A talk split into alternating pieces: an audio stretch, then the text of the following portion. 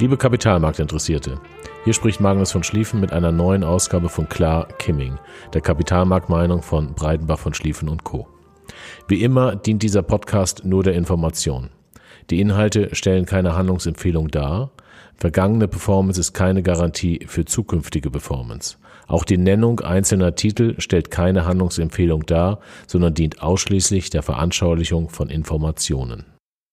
Den Optionsverfalltag haben wir hinter uns gebracht und zunächst sah es danach aus, dass größere Probleme ausfallen. Viele Investoren hatten sich schon vor dem Verfalltag neu positioniert. Der Verfall für Indexoptionen war bis 13 Uhr abgeschlossen. Bis dahin stiegen die Aktienkurse teilweise kräftig an, um anschließend einen ruhigen Nachmittag zu verleben. Die Optionen auf Aktien verfielen um 17.30 Uhr und es passierte auch dort nichts Besonderes. Zunächst herrschte auch in den USA relative Ruhe. Das änderte sich in den letzten zwei Stunden, bevor auch dort offene Optionen verfielen und US-Aktien fünf Prozent tiefer schlossen und die Woche mit minus 15 Prozent beendeten. Heute konnten wir von dem Leiter der Unternehmensanalyse von PIMCO, das ist einer der weltweit größten Vermögensverwalter, der zum Allianzkonzern gehört, lernen, dass dafür im Wesentlichen die bereits letzte Woche beschriebene Liquiditätsfalle bei Unternehmensanleihen verantwortlich war. Wie erwähnt, ist der Aktienmarkt die liquideste Anlageklasse, die es gibt. Mathematisch ist es möglich, mit dem Handeln von Aktien einen Handel von Unternehmensanleihen zu replizieren. Dahinter stecken Korrelationsmodelle, mit denen wir Sie aber hier an dieser Stelle weder stressen noch langweilen wollen.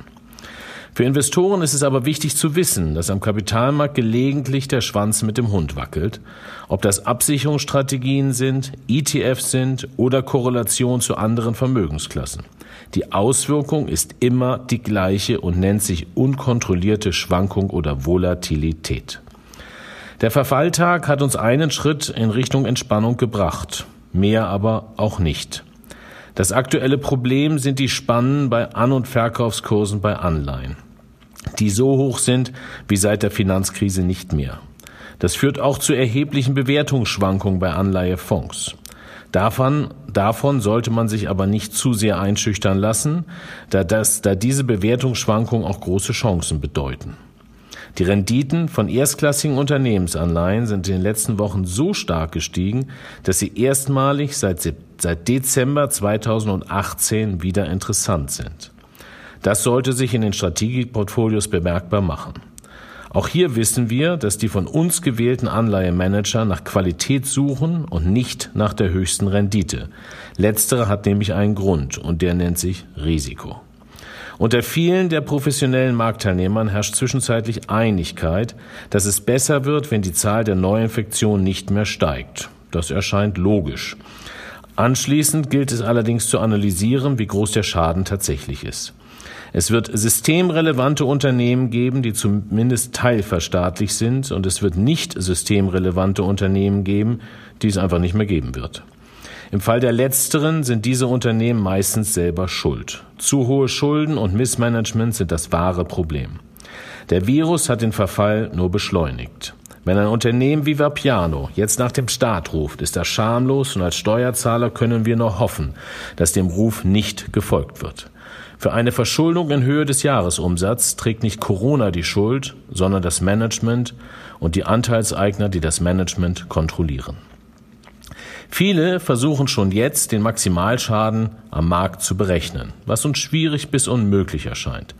JP Morgan schätzt, dass das Bruttoinlandsprodukt der USA im zweiten Quartal um 20 Prozent annualisiert fallen wird. Für das gesamte Jahr wären es dann wohl minus 5 Prozent. Für Deutschland gibt es Schätzungen, dass das Bruttoinlandsprodukt in 2020 um bis zu 9 Prozent fallen kann. Die Bundesregierung geht von minus 5 Prozent aus. Wie gesagt, halten wir das alles für mögliche Zahlen. Wie es tatsächlich ausfallen wird, wissen wir erst viel später. Für den Kapitalmarkt wichtig an dieser Diskussion ist, dass sie stattfindet. Umso schlimmer die Prognosen sind, umso eher kann es besser als erwartet werden. Der Kapitalmarkt schaut nicht auf die Erwartung, sondern auf die Veränderung der Erwartung. Wenn diese Veränderungsrate der Erwartung nicht mehr fällt, wird es besser, egal wie schlecht es gerade ist. Das hört sich seltsam an, Ist aber so und eigentlich auch verständlich. Denn ist alles wunderbar, kann es nur schlechter werden. Ist alles furchtbar, kann es noch furchtbarer werden, aber auch eben besser. Auf alle Fälle sind wir dem Schritt, dass es besser wird, ein paar Tage näher gekommen. Wie schon im Blog Sturm geschrieben, fällt Volatilität nicht von einem auf den anderen Tag wieder. Das dauert eine gewisse Zeit. Diese Zeit wird, wird begleitet von intensivster Berichterstattung. Eine Katastrophenmeldung jagt die nächste. In Bezug auf den Virus, äh, das Virus, kommen die nächsten Katastrophenmeldungen wahrscheinlich aus den USA, England, dem Iran und Afrika. Wie schon im Blog Zeit des Vergessens geschrieben, ist ein starker Konsumrückgang in den USA für die Weltwirtschaft sehr schlecht. Ein wichtiger Unterschied zur Finanzkrise ist allerdings, dass nicht Überschuldung der Grund für den Rückgang ist, sondern Isolation. Seit 2008 ist der Trend zum isolierten Shoppen deutlich gestiegen, so dass man eigentlich den Eindruck haben muss, dass der einsame, einsame Konsum ohnehin längst erfolgt. Überschuldung ist ein Problem, welches die größte Konsumgruppe der Welt zurzeit nicht hat.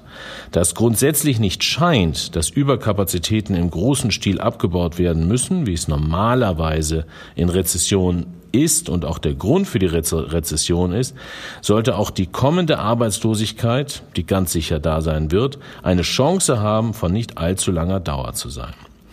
Dazu werden wir hoffentlich morgen etwas mehr lernen, denn wir nehmen an einigen Telefonkonferenzen mit Vermögensverwaltern teil. Berichten werden wir dazu dann gerne am Mittwoch.